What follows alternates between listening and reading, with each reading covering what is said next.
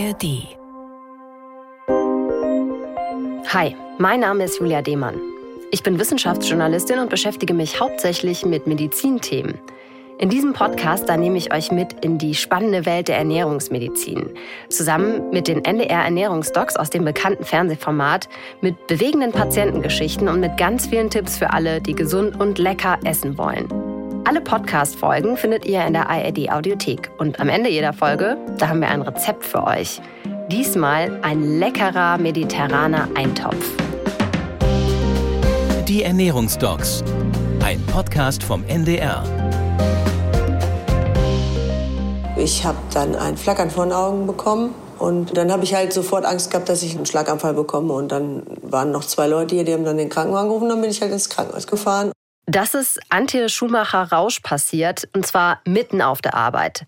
Antje hat Bluthochdruck und ähm, sie nimmt Tabletten dagegen und trotzdem ist ihr plötzlich der Blutdruck entgleist. Das ist dann eine sogenannte hypertensive Krise. War natürlich super erschreckend für sie und für alle, die es auch miterlebt haben. Wie Antje haben Millionen Menschen in Deutschland Bluthochdruck und man schätzt, dass mindestens jeder dritte Erwachsene damit zu tun hat. Mit steigendem Alter wird das dann auch mehr. Bei den über 70-Jährigen sind es drei Viertel. Bluthochdruck oder auch arterielle Hypertonie, das ist eine Volkskrankheit. Und das Tückische daran ist, das ist eine, die man nicht sieht und oft jahrelang auch einfach gar nicht merkt. Die schädigt dann schleichend das Herz, die Nieren, das Hirn, Bluthochdruck führt zu tausenden Notaufnahmen jedes Jahr. Aber die gute Nachricht ist, man kann selber sehr viel für einen gesünderen Blutdruck tun. Man kann vorbeugen, dass es gar nicht erst so weit kommt. Das kann man gerade über die Ernährung erreichen. Und darüber spreche ich heute mit Ernährungsdoc Dr. Matthias Riedel. Schön, dass du heute da bist, Matthias. Ja, moin, Julia. Matthias, du bist Internist, Diabetologe und Ernährungsmediziner und du leitest das von dir gegründete Medikum Hamburg mit der Schwerpunktpraxis Ernährungsmedizin. Und du bist, wie immer, nicht mit leeren Händen gekommen. Ja, ich habe dir was mitgebracht. Hier, kennst du das? Ja, das ist dieses kleine Kästchen mit dem Schlauch und so einer Manschette dran. Das ähm, haben meine Eltern auch zu Hause. Willst du meinen Blutdruck messen? Ja, ich dachte mir mal, wir machen das mal. Kennst du denn deinen Blutdruck? Ähm, ich, ich meine, der wäre immer relativ niedrig gewesen. Ich habe es jetzt länger nicht mehr gemessen. Ja, ich dachte eher, du probierst das einfach mal selber aus. Ich denke, jeder sollte auch mal seinen Blutdruck selber messen können. Und es ist eben total wichtig, seinen Blutdruck selbst zu messen, weil wenn es der Arzt macht, dann fällt der Blutdruck häufig höher aus. Wir nennen das Weißkittel. Bluthochdruck. Ach. Und ähm, das wollen wir vermeiden. Also ich messe bei meinen Patienten ungern den Blutdruck, weil ich weiß, er fällt immer irgendwie ein bisschen höher aus. Ich frage eher, wie war denn der Blutdruck zu Hause? Und lass mir das ähm, Blutdruckprotokoll zeigen. Ich gebe es dir mal rüber. Mhm. Ähm, manche fühlen sich ja beim Arzt ein bisschen angespannt. Du bist ja jetzt hier nicht in der klassischen Arztsituation, ne? Nee, ich bin eigentlich völlig entspannt. Ich finde ja. das auch immer spannend, was dann rauskommt. So. Du weißt ja, wie es geht, ne? Ja, also äh, die Manschette muss jetzt über den Oberarm. Ist das egal, ob da Kleidung zwischen ist? Ja, oder? da darf ein bisschen dünne Kleidung dazwischen sein. Du hast so ein Sweatshirt an. Ja, das geht. Ja? Das geht gerade noch. Also es sollte eine dünnere Hemd ist immer alles ist immer gar kein okay. Problem. Und dann machst du die Manschette drauf und die Manschette muss dann nachher, wenn du sie äh, umge ja, Genau, also die, ja. da, wo es gefühlt wird, wo der Puls gefühlt wird, das muss in der ähm, Ellenbeuge sitzen. Die Manschette ungefähr in Herzhöhe, du sitzt da so richtig am Tisch, das ist gut. Und mhm. im Prinzip müsste man jetzt tatsächlich fünf Minuten in Ruhe gesessen haben, weil dann ist der Blutdruck so richtig beruhigt, aber du bist jung und dann so ein Blutdruck beruhigt sich dann erst ein bisschen äh, beim Sitzen. Und wir wollen ja den Ruheblutdruck haben und nicht irgendeinen Aktivitätsblutdruck. Hast du gerade Kaffee getrunken vielleicht? Mm, das ist jetzt äh, zwei Stunden her. Ja, das könnte den Wert verfälschen, aber okay, miss mal. Okay, ich lehne mich dann jetzt hier mal ganz entspannt zurück und starte mal hier. Genau, das darfst du gar nicht reden. Während der Messung, das ist ganz wichtig, nicht bewegen, nicht sprechen. Zu Hause solltest du eigentlich zwei bis dreimal messen. Im Abstand von ein bis zwei Minuten und dann gilt eben der Mittelwert. Mhm. Ähm, Menschen mit Bluthochdruck raten wir, dass sie immer zur selben Tageszeit messen und das aufschreiben in einem Protokoll. Und dann kann man nämlich auch vergleichen, okay, hier morgens verändert sich der Blutdruck Stück für Stück nach oben oder nach unten und dann haben wir bessere Vergleichswerte, weil im Tagesverlauf schwankt der Blutdruck mhm. schon ein bisschen. Also ich habe jetzt hier 110 zu 97. 110 zu 97. Ja, also der untere Wert ist zu hoch. Das müssen wir nochmal kontrollieren. Okay. Mag natürlich tatsächlich an der Studiosituation liegen. Ne? Ähm, aber der obere Wert, der systolische, ist in Ordnung. Uiuiui. Also wir messen das nachher nochmal. Okay. Ich glaube aber nicht, dass du Bluthochdruck hast. Es ist immer sehr situativ, kann der mhm. Blutdruck mhm. natürlich auch mal in die Höhe schnellen, gerade wenn wir konzentriert sind. Und äh, die Blutdruckmessung ist eben das A und O. Antje hat das auch gemacht. Ja, aber nicht so gerne, glaube ich. Ne? Nee. Die hat ja in der Sendung gesagt, dass sie sich das oft nicht traut. Ja, ich habe einfach Angst vor, vor den Ergebnissen. Genau, und das wollen wir eben so gerne ändern. Es ist wichtig, dass Menschen mit Bluthochdruck nicht ihr Zutrauen in ihren Körper verlieren. Es wissen immer noch zu wenige, was für ein toller Hebel die Ernährung dabei ist. Und wie du eben schon richtig gesagt hast, Julia, mit ein paar kleinen Änderungen lässt sich der Blutdruck wirkungsvoll runterschrauben. Bei Antje war es ja ein ganz wichtiger Punkt, das Salz. Mhm. Mehr als die Hälfte der Menschen mit Bluthochdruck sind salzsensitiv. Und da spielt eben einfach jedes Gramm eine wichtige Rolle. Ja, und auf diese wichtige Rolle vom Salz, wo das überall drin steckt und welche Alternativen es auch gibt, darauf wollen wir in dieser Folge mal genauer eingehen. Das war ja wirklich maßgeblich bei der Ernährungsumstellung von Antje. Und ähm, deshalb gucken wir jetzt erstmal auf ihre Geschichte aus der Fernsehfolge der NDR Ernährungsdocs. Die Ernährungsdocs Akte. Antje Schumacher-Rausch ist Mitte 50, als sie sich bei den Ernährungsdocs vorstellt. Und seit 15 Jahren hat sie schon diagnostizierten Bluthochdruck. Sie arbeitet als medizinische Fachangestellte in Paderborn in der Praxis. Und ja, sie weiß dann natürlich auch Bescheid, welche Risiken diese Krankheit auch mit sich bringt. Antje nimmt äh, regelmäßig ihre Blutdrucktabletten und ja, macht auch ein bisschen Sport. Aber sie hat trotzdem das ungute Gefühl, irgendwie reicht das nicht. Sie ist auch familiär vorbelastet. Ich habe Angst, weil mein Vater, der ist halt nur 60 Jahre alt geworden und der ist ganz plötzlich verstorben. Und irgendwie sitzt das so drin, dass ich einfach Angst habe, dass mir das eventuell auch irgendwann passiert. Ja, bei Antje Schumacher saß die Angst richtig tief. Das kann man verstehen. Das ist ja auch kein Wunder, weil sie bei ihrem Vater miterleben musste, wie fatal, man kann es gar nicht anders sagen, die Folgen von zu hohem Blutdruck sind. Und das haben wir ja zu Anfang schon gehört dann hat sie auch noch am eigenen Leibe erfahren, wie das ist, wenn der Blutdruck außer Kontrolle gerät. Das war zwei Jahre vor dem Dreh, dieses einschneidende Erlebnis mit der Blutdruckentgleisung. Und da ging ihr oberer Wert ja auf fast 200. Wow, okay, das äh, klingt auch für mich als Laie schon ziemlich krass. Und ich finde es auch ziemlich erschreckend. Also, wenn ich mir vorstelle, so eine Attacke, das muss schon echt ziemlich äh, furchterregend sein. Aber viele bekommen ja von ihrem Bluthochdruck auch einfach gar nichts mit. Der macht ja generell eher wenig Symptome, oder? Genau das ist das äh, Gemeine. Schon im suboptimalen Bereich, also zwischen 120 zu 80 und 140 zu 90, erhöht sich das Risiko für Herz-Kreislauf-Erkrankungen. Und dieses Risiko summiert sich Jahr für Jahr. Da schlummert sozusagen ein Eisberg im Verborgenen. Und zunehmend übrigens sind da auch Kinder und Jugendliche bei. Und das macht mir nun richtig große mhm. Sorgen, weil je früher dieser Blutdruck ansteigt, ist klar, desto längere Jahre kann der wüten und diesen Kindern und Jugendlichen geht es dann im Erwachsenenalter vergleichsweise noch schlechter. Und das Schlimme, trotz Blutdrucktabletten. Und so wie bei Antje Schumacher. Sie hat nach dieser Blutdruckentgleisung ein weiteres Medikament verordnet bekommen, das dritte, und trotzdem lag sie Tag und Nacht über dem Grenzwert. Das habt ihr ja dann in der Langzeitmessung gesehen, ne? Richtig. Und jetzt musst du dir vorstellen, so ein anhaltend so ein anhaltend hoher Druck ist eine starke Belastung für die Gefäßwände. Wie, mhm. wie so ein Gartenschlauch, der ständig unter Druck steht, ja.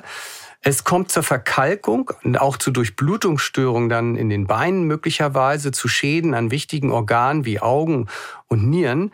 und schlimmstenfalls eben zu Herzinfarkt und Schlaganfall. Besonders gravierend ist es eben, wenn bei Patienten noch weitere Risikofaktoren mit reinspielen, also wie Rauchen oder erhöhte Blutfettwerte, Diabetes oder eben wie bei Antje eben Herz-Kreislauf-Erkrankungen in der Familie. Und dann heißt es ganz zügig handeln und das Steuer rumreißen. Können sich denn Gefäßschäden überhaupt zurückbilden? Ja, besonders im Anfangsstadium geht das.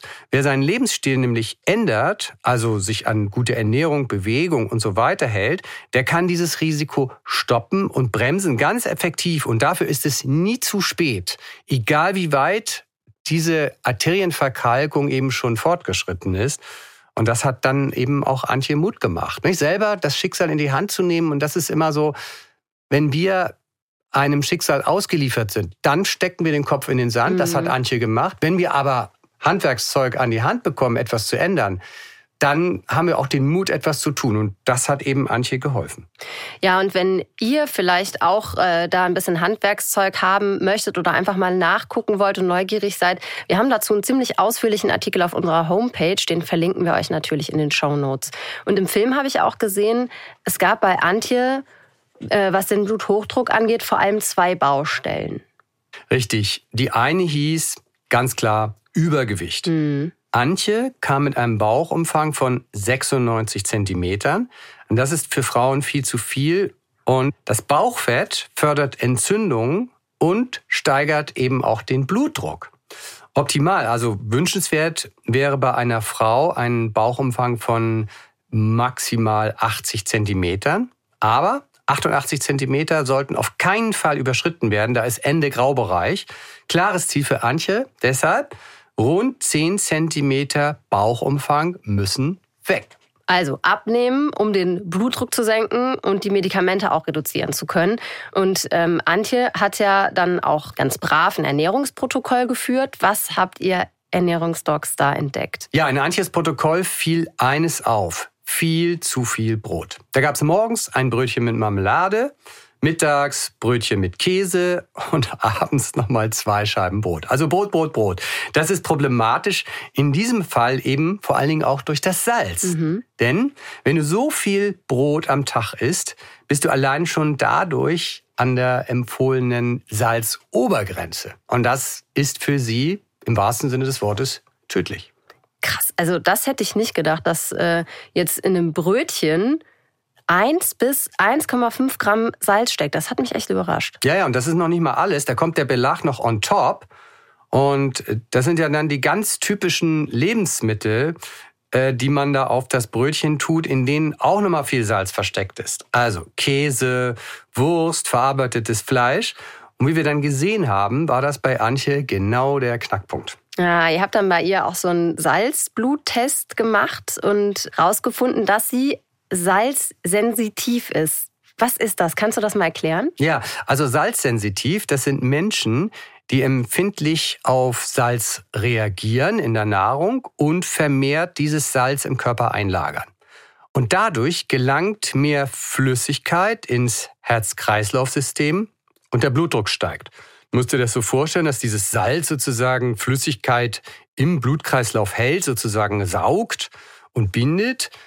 Gut 50 Prozent der Bluthochdruckpatienten sind salzsensitiv und für die lohnt es sich ganz besonders, den Salzkonsum im Blick zu behalten. Genau, auf Salzsensitivität und diesen Test, da gehen wir nachher nochmal genauer drauf ein. Ähm, aber Matthias, was habt ihr Antje empfohlen, um diese Salzbaustelle, nenne ich es mal, die eine von den zweien zu bearbeiten? Ja, Antje musste unbedingt ihre Salzaufnahme senken. Also weg vom geliebten Frühstücks- und Pausenbrötchen. Und wir haben ihr stattdessen Müsli oder Porridge empfohlen. Gerade Hafer wirkt durch seinen besonderen Ballaststoff Beta-Glucan zusätzlich noch antientzündlich und positiv auf den Cholesterinspiegel. Das ist gut für die Gefäße. Also möglichst das Frühstück schon salzfrei. Das Müsli, das hat sie ja bei euch auf dem Boot dann auch schon mal probiert und fand sie ziemlich lecker, ne? Ja, sie sagte sogar, und das erlebe ich ja häufig, wenn wir was vorschlagen, besser als Brot sogar. Ne? Mhm. Ne? Also die Alternativen sind manchmal sogar leckerer und damit fällt die Umstellung gar nicht schwer. Außerdem haben wir ihr die ursprüngliche Mittelmeerküche empfohlen, also reichlich Gemüse, Kräuter zum Würzen. Damit spart man Salz. Ne? Wir wollen ja Geschmack haben und das muss nicht unbedingt Salz sein. Dazu gerne mal viel Olivenöl, weniger Fleisch, ab und zu Fisch. Der liefert dann auch noch gesunde Omega-3-Fettsäuren, die sind auch gut für unsere Gefäße. Die frische, gemüsebetonte Küche senkt den Blutdruck und das Risiko für Herzinfarkt und Schlaganfall. Das ist nachgewiesen. Weißt du, warum das so effektiv auf den Blutdruck wirkt? Nee. Nämlich, weil diese gemüsebetonte Küche eben auch noch ganz viel Kalium enthält. Hm. Und Kalium ist der natürliche Gegenspieler vom Natrium und Kalium wirkt blutdrucksenkend. Dann ist mit Sicherheit auch eine Banane mal gut, oder? In dem Fall. Zum Beispiel, ja. Mhm. Also insgesamt ging es ja bei Antje darum, dann weniger industrielle, verarbeitete Lebensmittel zu essen und mehr Frisches. Und Antje war ziemlich motiviert. Für mich ist es echt ein Experiment.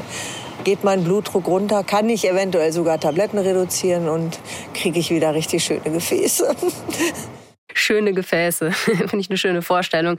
Und dann hat sie auch direkt losgelegt und erstmal aufgeräumt. In, zu Hause natürlich, aber eben auch auf der Arbeit in der Arztpraxis. Ja, das war ein super Einstieg. Sie hat sich erstmal die Etiketten angeschaut. Das empfehle ich übrigens jedem. Und kompromisslos aussortiert. Ne? Da waren dann Salzbrezeln, Fertigdressing, Knäckebrot und all die salzreichen Lebensmittel. Weg damit.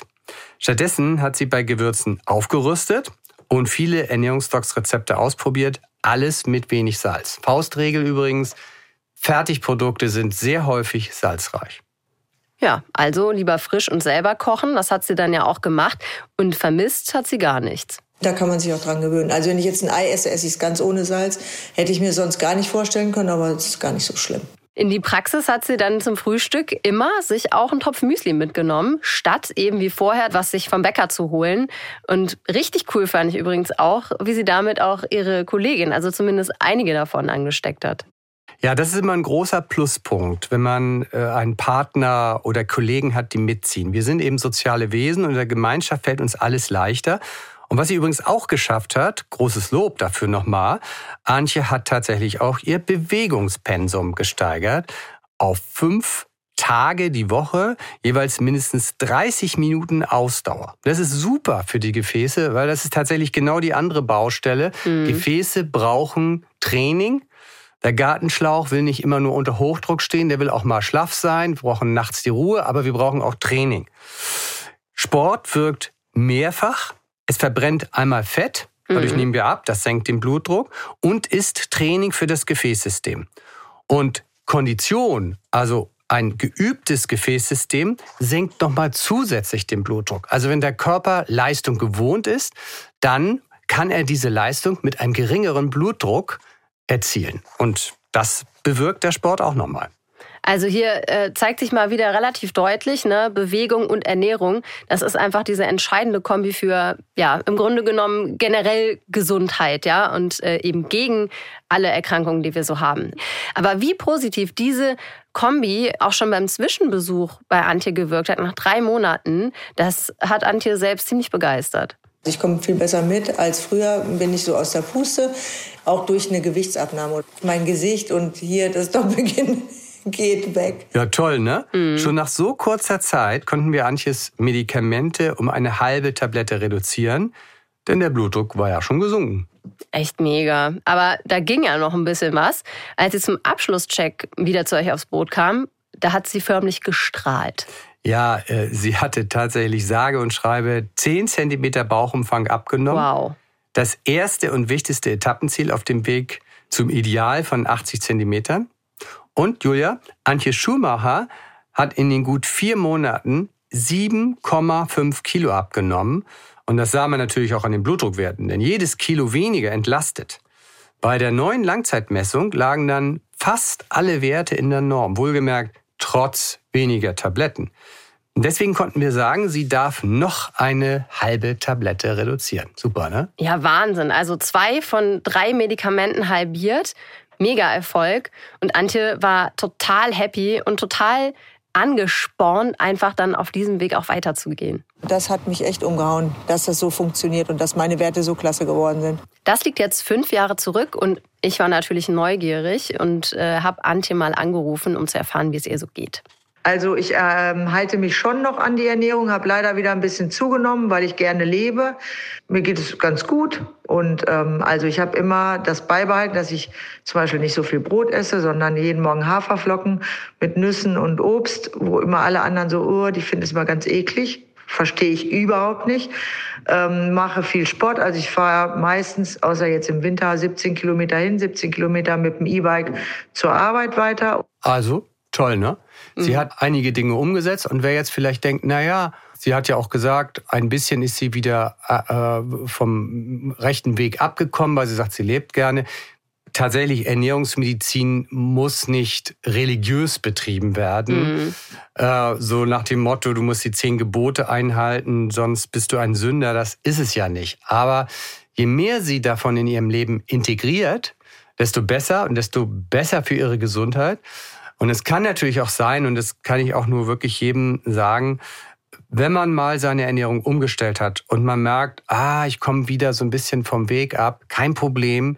Wir sind leider nur Menschen mhm. und ja, äh, das weiß, glaube ich, jeder. Es ist dann also nicht die Zeit, den Stab über sich zu brechen und zu sagen, oh, ich versage, sondern dann einfach nochmal wieder hinsetzen und mal sagen, was, was habe ich denn hier wieder, was hat sich denn hier wieder eingeschlichen? Sind da wieder Fertigprodukte dabei? Ja, ist der Salzkonsum hier wieder angestiegen? Und ähm, bin ich mit dem Gemüsekonsum wieder runtergekommen? Also das muss man mal ab und zu mal gucken, wo stehe ich denn? Mhm. Es ist wie mit dem Geld ausgeben, ja. Ja. Also muss man auch mal ab und zu gucken. Einmal äh, Bilanz ziehen sozusagen. Genau, Aber genau. das Schöne ist ja, man hat dann einfach dieses Handwerkszeug, man weiß, wie es geht. Und ähm, was wir hier ja auch wieder gehört haben, sie ist nicht wieder bei, bei Null sozusagen, ja. sondern ne, gewisse Dinge sind einfach ja. eingespielt, die haben sich etabliert und die sind auf jeden Fall geblieben. Und ähm, wenn sie jetzt irgendwie das Gefühl hatte, oh, da muss ich nochmal ran, dann wüsste sie einfach, was funktioniert hat und wüsste, wie es geht. Und ich finde, Antjes Geschichte, die zeigt einfach nochmal ziemlich eindrücklich, wie sehr der Lebensstil auch den Blutdruck beeinflusst, Ernährung, ähm, vor allem da zu viel Salz, das ist eben oft eine wesentliche Ursache für diese Krankheit. Und deshalb äh, steigen wir da jetzt nochmal tiefer ein in das Salz. Das Ernährungsdocs Wissen. Matthias, ich habe mal gehört, von Natur aus sei die menschliche Ernährung immer grundsätzlich salzarm. Also heißt das, dass wir eigentlich gar kein Salz brauchen?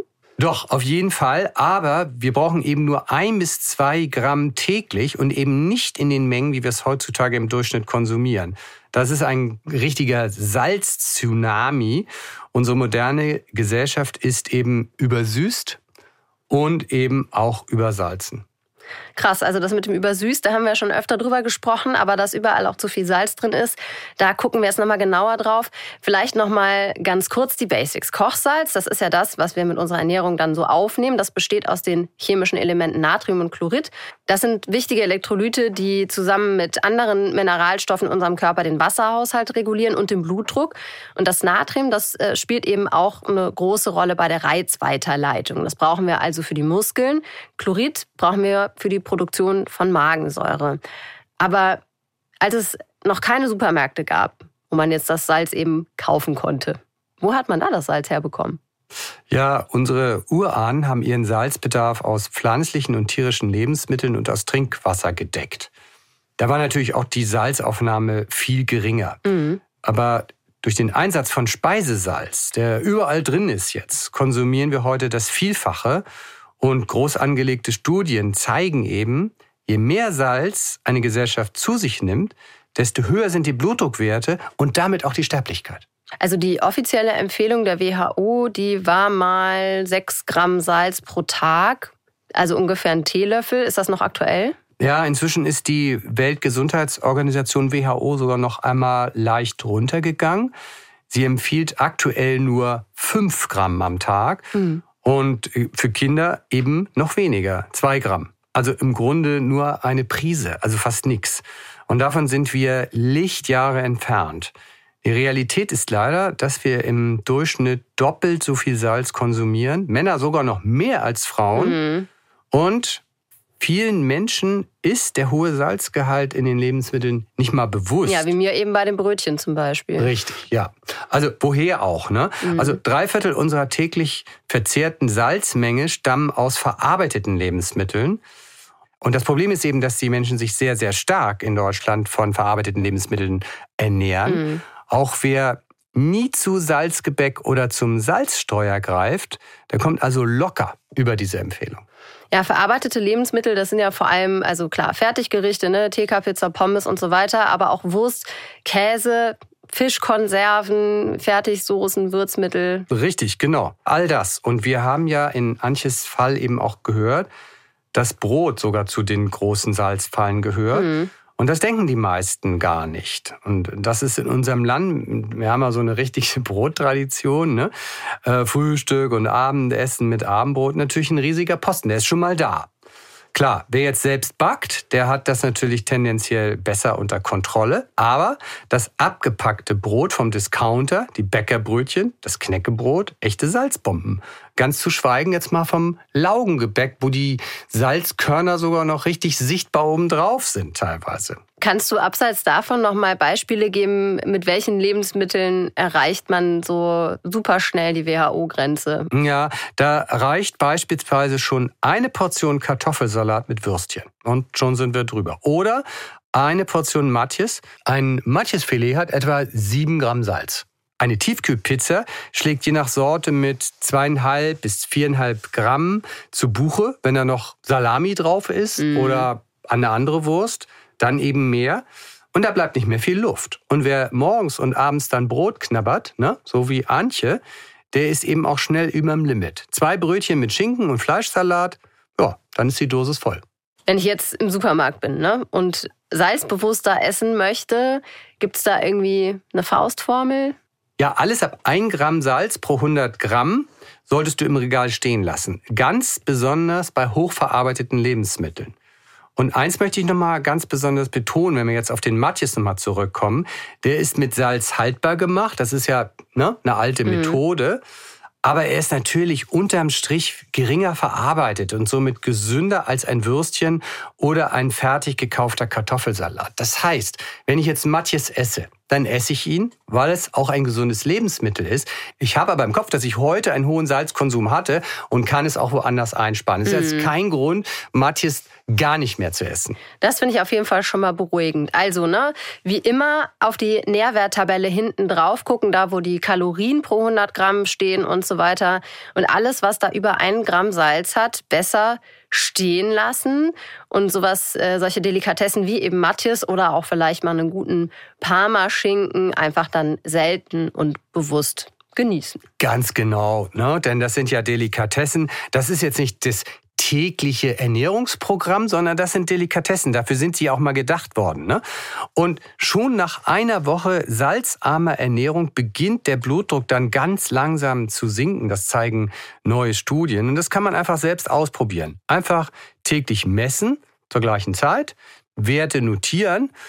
Und das ist eine ganz natürliche Methode, den Blutdruck zu senken. Und das ist einfach besser als eine Tablette mehr zu schlucken. Ja klar, weil Tabletten haben ja auch immer, oder Medikamente, die eine Wirkung haben, die haben ja auch immer Nebenwirkungen und äh, das hat gesunde Ernährung in den allermeisten Fällen ja nicht. Das nee, ist, äh, genau. im Gegenteil. Gesunde Ernährung hat sogar noch andere positive Effekte. Mhm. Wir fühlen uns fitter, vitaler und dem Immunsystem geht es besser. Ja, es wirkt auch antientzündlich, lässt uns auch unter Umständen länger leben. Solche Sachen kriegt man noch obendrein mitgeschenkt. Matthias, jetzt haben wir in Antjes Geschichte von Salzsensitivität gehört und von so einem Test. Ich finde das super spannend. Kann ich so einen Test auch einfach machen? Nein, bei dir macht es keinen Sinn. Ich würde es aber jedem mit zu hohem Blutdruck empfehlen. Der Test kann nämlich die persönliche Salzsensitivität feststellen und ist eine individuelle Gesundheitsleistung. Kostet dabei so um die 40 Euro, aber das lohnt sich, dieses Geld auszugeben. Der Test ist allerdings nicht in jeder Praxis vorhanden. Man muss nachfragen. Ich empfehle es aber unbedingt. Die Studien zeigen nämlich, dass Übergewichtige und Menschen mit Diabetes sehr häufig salzsensitiv sind. Und eben die Hälfte der Menschen mit Bluthochdruck, ja auch, das hatten wir am Anfang schon mal besprochen. Aber ähm, was ist jetzt Henne und was ist Ei? Also ist es dann der Bluthochdruck, der Salz sensitiv macht oder ist es umgekehrt, dass eben Menschen mit Bluthochdruck auch eher zu Salzsensitivität neigen? Ja, das Thema ist komplex und wird intensiv erforscht. Es scheint also einen Zusammenhang zu geben zwischen der Insulinwirkung, der Natriumausscheidung durch die Niere und dem Blutdruck. Mhm. Aber was jetzt Henne, was Ei ist, das weiß man noch nicht so genau. Okay, was passiert denn aber, wenn man jetzt salzsensitiv ist? Wie äußert sich das? Ja, die Salzsensitivität ist ein Maß dafür, wie stark der Blutdruck auf das Natrium im Kochsalz reagiert. Also Salz bindet ja Wasser. Macht durstig, ja. Genau. Und salzresistente Menschen können ein zu viel an Natrium so effektiv wieder ausscheiden, dass der Blutdruck kaum steigt. Aber Betonung liegt auf kaum. Da sage ich gleich noch was zu. Salzsensitive Menschen dagegen können das nicht. Sie lagern mehr Salz ein. Und zu den nicht salzsensitiven Menschen muss man mal sagen, für uns alle, auch Menschen mit normalem Blutdruck, ist ein zu viel an Salz auch ungesund. Es steigert bei Menschen mit normalem Blutdruck sogar auch die Sterblichkeit. Das heißt, unsere Empfehlungen, die wir hier gerade besprechen, die gelten natürlich ganz besonders für Menschen mit Bluthochdruck und insbesondere für die mit hoher Salzsensitivität, aber eigentlich auch für jeden. Mhm. Und zwischen Salzresistenz und äh, Salzsensitivität, da, das ist ja auch nicht schwarz-weiß. Also da, irgendwie liegen wir alle irgendwo auf einem Spektrum dazwischen. Ne? Genau. Äh, der Körper versucht ja die optimale Salzkonzentration im Blut aufrechtzuerhalten. Das sind Regulationsprozesse. Mhm. Also so wird die Blutmenge im Kreislauf gesteigert und die Gewebsflüssigkeit zwischen den Zellen nimmt zu mit mehr Salz. Und diese Flüssigkeitsmengen erhöhen also den Druck, schädigen die Gefäße, belasten Herz, Nieren und auch das Gehirn, muss man mal sagen, weil da droht dann auch eine Abnahme der geistigen Leistung. Aber wenn man dann jetzt so einen Test macht und äh, da kommt eben raus, dass man nicht salzsensitiv ist, hattest du gerade schon mal gesagt, dann ist es trotzdem nicht egal, wie viel Salz man isst. Genau, denn zu viel Salz schadet der Gesundheit aller Menschen, weil nämlich die Lactobacillen in unserer Darmflora so viel Salz gar nicht vertragen. Am Ende, und das wissen wir jetzt aus der aktuellen Forschung, kann zu viel Salz die Darmflora schädigen, das Immunsystem und tatsächlich neu wissen wir, dass zu viel Salz sogar das Diabetesrisiko ansteigen lässt. Das finde ich aber krass. Also nicht nur Zucker, sondern auch Salz kann das Diabetesrisiko steigern. Weiß man, woran das liegt? Ja, das ist nicht so ganz klar. Möglicherweise geht es über eine Veränderung der Darmflora. Mhm. Es ist erstmal nur eine Auffälligkeit in den Studien, wo man geschaut hat, Menschen, die viel Salz essen, haben ein höheres Diabetesrisiko. Und nun muss man gucken, woran liegt das genau. Okay, also Korrelation ist da, Kausalität hat man noch nicht äh, genau. äh, gefunden. Richtig. Was ich bei Salz ja auch immer sehr interessant finde, wenn man jetzt mal so in so einen Feinkostladen geht, da gibt es ja alles. Steinsalz, Meersalz, Himalaya-Salz, Jodsalz. Was ist am gesündesten? Ja, für den Körper ist das leider egal, woher das Salz kommt. Salz ist Salz. Chemisch gesehen ist es Natriumchlorid, NaCl, mhm. Punkt. Und äh, das ist am Ende egal. Allerdings ist da noch ein wichtiger Punkt, auf den man bei der Salzqualität achten sollte. Inwieweit hilft das Salz, meinen täglichen Bedarf an Jod zu decken. Denn wir sind mittlerweile wieder ein Jodmangelland geworden. Ja, seit ich weiß, dass das wirklich so eine der wenigen sinnvollen Nahrungsergänzungen ist, die man so kaufen kann, benutze ich auch immer Jodsalz zu Hause. Das ist gut so, ja. Sollte, würde ich auch jedem empfehlen. Und es gibt ja auch dieses Blutdrucksalz. Was hältst du davon? Ah, eine super Sache. Das ist Natriumchlorid gemischt mit Kaliumchlorid. Also maximal ein Viertel darf davon drin sein, sonst schmeckt das zu wenig salzig. Und das gibt es auch übrigens mit Jod angereichert. Sehr zu empfehlen für salzsensitive Menschen, aber ist ein bisschen teurer. Aber es lohnt sich. Ja, Okay, das finde ich ist für alle Leute, die zumindest mit Bluthochdruck zu kämpfen haben, nochmal eine ganz gute Info. Ich fasse das jetzt mal nochmal kurz zusammen. Am besten in der Küche eben Jodsalz verwenden oder eben, wenn man Bluthochdruck hat, vielleicht auch dieses Blutdrucksalz, was mit Jod angereichert wurde, aber eben sparsam. Ich probiere das ehrlich gesagt auch immer wieder, ein bisschen weniger Salz zu nehmen. Mein Mann, der salzt dann immer fleißig nach. aber ich finde das Essen selber dann auch manchmal so ein bisschen langweilig. Ja, da, übrigens schön, dass du das erzählst von deinem Mann. Es gibt ja auch eine tolle Studie, Da hat man geguckt, es gibt ja so Nachsalzer, kennst du ja auch. Ne? Mhm. Ne? Dein Mann gehört zu den Nachsalzern. Da kommt das Essen auf den Tisch und es wird nachgesalzen, mhm. automatisch. Nachsalzer haben ein höheres Risiko an Herz-Kreislauf-Erkrankungen zu sterben. Das vielleicht einfach das nächste Mal sagen, wenn er wieder zu Salzstreuer greift. Also wer umstellt eben auf salzarm, braucht ein bisschen Experimentierfreude, offen sein für Neues und du bietest einfach deiner Zunge eben mal was anderes, was Spannendes, also was nicht salzig. Es muss ja nicht alles salzig sein. Dafür rüstest du dann ein Gewürzregal auf, so wie Antje, Curry, Chili, getrocknete Kräuter und das gesamte Geschmacksspektrum zu bedienen. Also neben salzig, also auch süß, sauer, bitter und umami. Umami, das ist äh, japanisch. Irgendwann hat man das mal entdeckt, dass es diese Geschmacksrichtung ja auch noch gibt. Das äh, heißt so viel wie herzhaft, glaube ich, ne? Ja, genau. Würzig, kräftig, fleischig heißt das. Und äh, da wissen wir inzwischen auch, hat unsere Zunge sogar eigene Rezeptoren dafür. Umami-Geschmack steckt in getrockneten Tomaten oder in Pilzen, auch Oliven oder in Hefeflocken. Und die kann man übrigens auch ganz toll bei so einem veganen Parmesan benutzen. Wir brauchen halt diesen Umami-Geschmack und den bieten eben die Hefeflocken. Guck mal, ich habe dir sowas mitgebracht. Cashews mit Hefeflocken. Das schmeckt richtig umami. Probier mal. Ja. Und? Mmh. Das kann ich mir sehr gut als Parmesan über ja. Nudeln vorstellen. Wow. Ja.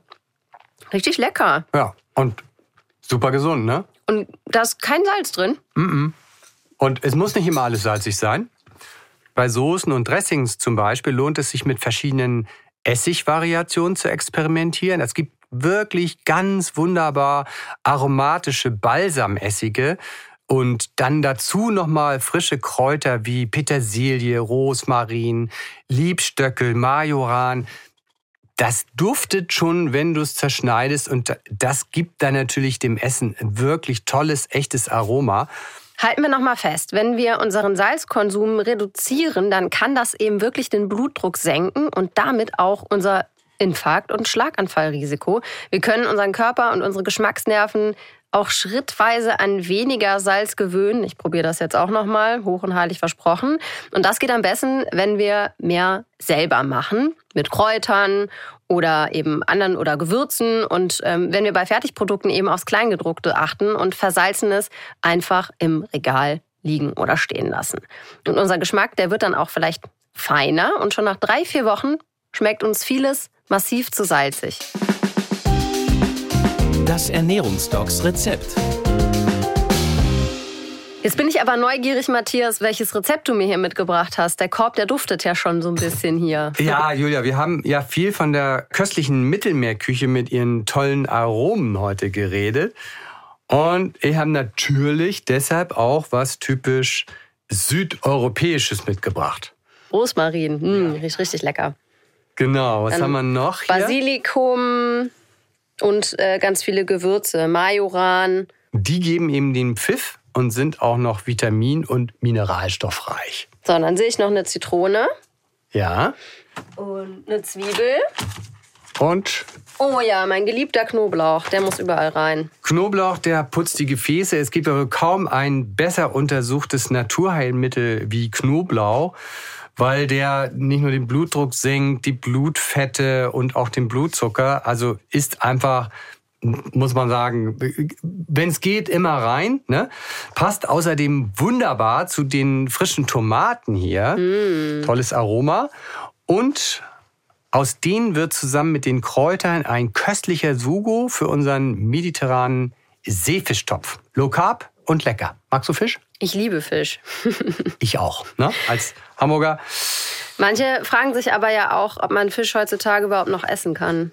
Also ernährungsphysiologisch ist Fisch super wertvoll und Fisch ist reich an verdaulichem, hochwertigen Eiweiß liefert Jod und eben auch die entzündungshemmenden Omega-3-Fettsäuren, von denen wir heutzutage eben auch einen Mangel haben. Deshalb empfehlen wir ihn. Aber du sprichst da natürlich die Probleme an, die ich auch sehe. Die weltweiten Fischbestände schrumpfen, man hat ein schlechtes Gewissen, Fisch zu essen. Und deshalb sollte man wirklich gut informiert einkaufen und auf nachhaltigen Fischfang achten. Und die Frage ist auch immer, woher kommt mein Lebensmittel und richte ich damit was an? Diese Frage müssen wir uns heute auch stellen. Nicht nur bei Fisch. Naja, manchmal muss man eben Kompromisse machen. So, und dann sehe ich hier jetzt aber auch noch ähm, Feta liebe ich ja auch sehr, vor allem der wirklich der Originale hier aus Schafskäse. Aber Feta ist doch super, super salzig. Also wenn ich jetzt mal hier hinten drauf gucke, 2,2 Gramm Salz pro 100 Gramm. Ja, genau. Ähm, das setzen wir natürlich ganz geschickt ein. Käse allgemein, das haben wir ja schon gesagt, ist sehr, sehr salzreich. Aber deshalb kommt an dieses Gericht eben auch kein zusätzliches Salz. Wir nehmen den Geschmack von diesem super tollen Käse, das tolle Eiweiß und eben das Salz und das reicht aus fürs ganze Gericht. Das finde ich ist nochmal ein sehr, sehr guter Tipp. Also wenn ich Feta irgendwo reinpacke, dann muss ich da nicht noch zusätzlich Salz reinpacken, weil das quasi mein Salz ist und gleichzeitig habe ich dazu noch wertvolles Eiweiß. Und das Ganze kochen wir natürlich mit Olivenöl. Ganz genau. Hm, duftet richtig schön aromatisch. Das ist auch ganz klar einer der Gründe, dieses Olivenöl hier, warum die Mittelmeerküche so gesund ist. Oliven mm. und Olivenöl gehören eben zu den besten Lebensmitteln für unser Herz-Kreislauf-System und wirken auch auf den Blutdruck runterregulierend sozusagen. Und in der Olive haben wir eben einfach ungesättigte Fettsäuren, vor allen Dingen auch die Ölsäure und auch besonders wertvolle sekundäre Pflanzenstoffe. Das sind eben Stoffe, die bei uns positive gesundheitliche Effekte entfalten, wie zum Beispiel die Polyphenole. Die haben entzündungshemmende Eigenschaften, aber, und das weiß man auch seit einiger Zeit, sie helfen auch, die Sättigung zu unterstützen. Mhm. Ja, so, so, ein Olivenöl macht dann also auch noch besonders gut satt. Und dann ist da auch noch Resveratrol drin. Das schützt unsere Gefäße auch noch vor Verkalkung. Und damit würde ich sagen, haben wir heute wieder super viel gelernt und äh, ein super leckeres Gericht. Ich würde es am liebsten jetzt sofort hier kochen und essen. Vielen, vielen Dank, Matthias, für heute. Gern. Ich habe wieder eine ganze Menge gelernt und mitgenommen. Das Rezept und viele, viele weitere Infos zu Bluthochdruck und Salz, die verlinken wir euch natürlich wie immer in unseren Show Notes. Und außerdem verlinken wir euch dann noch praktische Infoblätter zur Ernährung bei Bluthochdruck und zum richtigen Messen. All das gibt es natürlich auch auf unserer Homepage ndr.de slash edocs. Und dort findet ihr auch ganz viele weitere leckere Rezepte der Ernährungsdocs. Oder guckt auch mal bei Insta vorbei, da gibt's auch welche. Und wenn ihr mehr spannende Fälle der Ernährungsdocs und gute Hinweise zur Ernährung und Inspiration für die gesunde Küche haben möchtet, dann abonniert doch einfach diesen Podcast, drückt jetzt gleich die Glocke. Ihr findet uns den Ernährungsdocs Podcast in der ARD Audiothek. Die gibt's gratis als App. Autorin dieser Folge ist Britta Proboll und ich bin Julia Demann. Ja, und wenn ihr direkt Lust auf einen weiteren Podcast habt, dann empfehle ich euch tatsächlich schwanger von meinen KollegInnen von Enjoy. Das ist quasi der perfekte Infopodcast für alle, die gerade schwanger sind oder der Partner oder die Partnerin einer Schwangeren. Damit braucht ihr nämlich nicht mehr in irgendwelchen äh, Internetforen euch die Finger wund zu suchen nach Antworten auf die vielen, vielen Fragen rund ums Thema Schwangerschaft, Geburt und Wochenbett. Die kriegt ihr nämlich alle in diesem Podcast beantwortet, wissenschaftlich und aktuell von einer Gynäkologin, die schon über 3000 Geburten begleitet hat. Unser Motto ist nämlich Fakten statt Mythen. Und Manuela weiß genau, was ihr wirklich wissen müsst und was auch nicht so wichtig ist und kann euch damit ganz viele Unsicherheiten nehmen. Egal, ob es jetzt um die Frage geht, was darf ich in der Schwangerschaft und was auch nicht, oder wie wahrscheinlich ist eine Fehlgeburt, oder auch, wie wird so eine Geburt überhaupt ablaufen? Manuela liefert die Fakten im Gespräch mit Lucy und Tim, die beide schon kleine Kinder haben und dazu ihre vielen persönlichen Erfahrungen und Geschichten teilen. Die erste Staffel, tatsächlich schwanger, die gibt's in der ARD Audiothek und den Link wie immer auch in unseren Show Notes. Wir hören uns in zwei Wochen wieder, wenn ihr mögt. Und jetzt macht's gut, bleibt gesund und lasst es euch schmecken. Die Ernährungsdocs, ein Podcast vom NDR.